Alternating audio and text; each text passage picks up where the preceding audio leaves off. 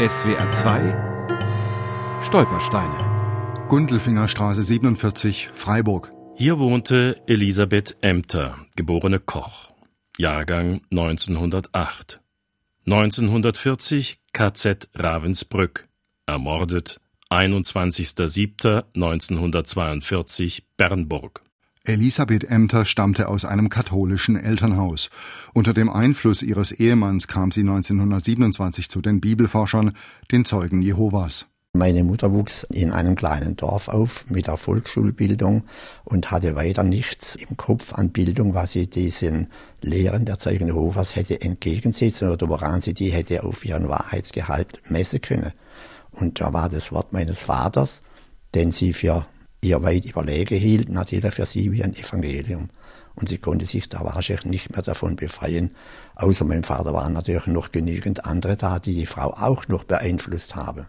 Die aber nicht ihren Kopf hingehalten haben wie sie. Die war, wie die Zeugen Jehovas sagen, treu bis in den Tod. Es war an Hermann Emters zehntem Geburtstag, als das Martyrium seiner Mutter begann. Eine Angehörige der NS-Frauenschaft war zu Besuch.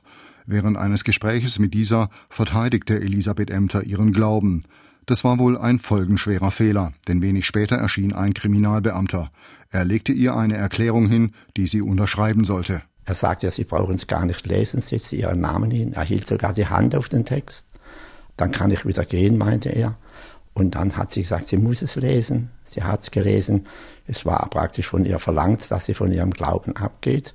Hat sie gesagt, das kann sie nicht. Und dann hieß es, Mantel anziehen, mitgehen und ich habe sie nicht mehr wieder gesehen. Elisabeth Emter wurde in das Konzentrationslager Ravensbrück verschleppt. Dort gehörte sie zu einer Gruppe von etwa 400 Frauen, die sich zu den Zeugen Jehovas bekannten.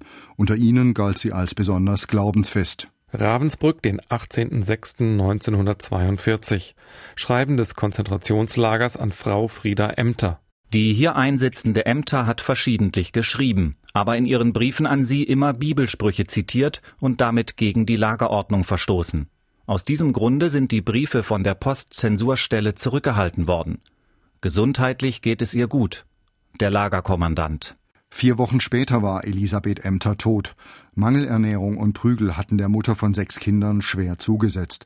Am 21. Juli 1942 wurde sie in der Tötungsanstalt Bernburg umgebracht. Ihr Sohn Hermann, einst selbst bei den Zeugen Jehovas, macht heute ihre Glaubensverhaftung für ihr Schicksal mitverantwortlich. Das war der eigentliche Grund. Einmal die Brutalität der Nazis und dann dieses geistige Gefangensein meiner Mutter in der Lehre. Und die Lehre war ja so, wie es auch bei den frühen Christen war, die auch meinten, der Märtyrertod sei etwas Großartiges. Auf dieser Schiene lief das auch. SWR 2 Stolpersteine. Auch im Internet unter swr2.de und als App für Smartphones.